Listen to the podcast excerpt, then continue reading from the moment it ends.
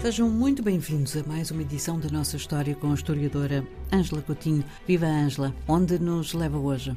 Olá, Ana Paula. Hoje nós vamos continuar a explorar aqui um pouco a África na Antiguidade, eh, mas vamos falar de povos que não tinham escrita, e nomeadamente povos da África Central, os povos Bantu.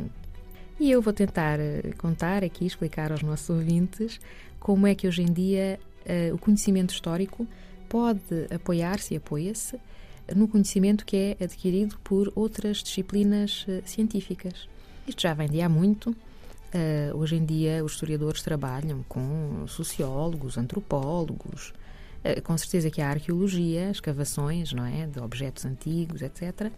Mas também podemos apoiar-nos na linguística. Uhum.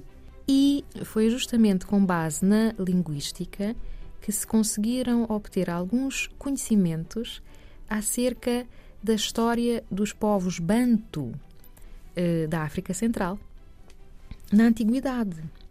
E eu vou explicar como. Foram identificadas estas línguas Bantu pelos especialistas nos planaltos da Nigéria e também nos Camarões.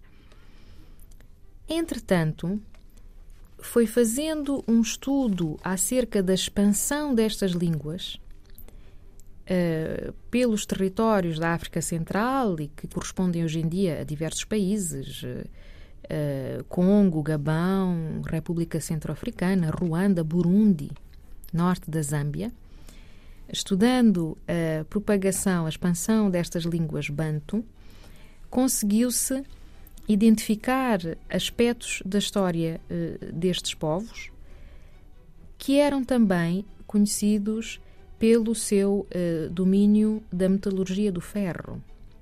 Portanto, associando as escavações arqueológicas uhum. e a presença das línguas bantu em certos uh, territórios, foi possível obter elementos uh, sobre a vida destes povos na antiguidade que não deixaram nada escrito, que não dominavam a escrita.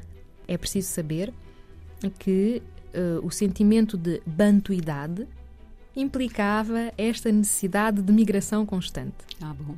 Uhum.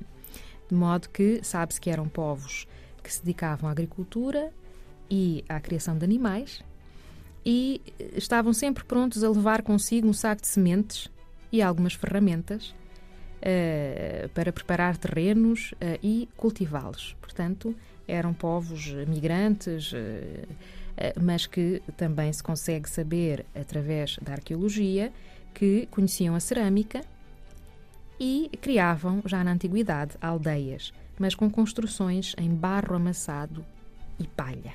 Portanto, por um lado, estão prontos para assentar bases, dedicar-se à agricultura e ter uma vida sedentária, uhum. por outro, existe essa hum, propensão para abandonar tudo e seguir. E seguir, e seguir, o que explica e consegue-se identificar esses movimentos migratórios eh, fazendo a trajetória das línguas identificando todas as línguas desta família Banto, hum, consegue-se perceber e cruzando com as cavações eh, arqueológicas, porque eles detinham o segredo da metalurgia do ferro na altura.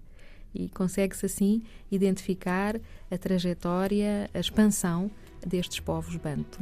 Ângela, obrigada uhum. e até para a semana. Até para a semana, obrigada.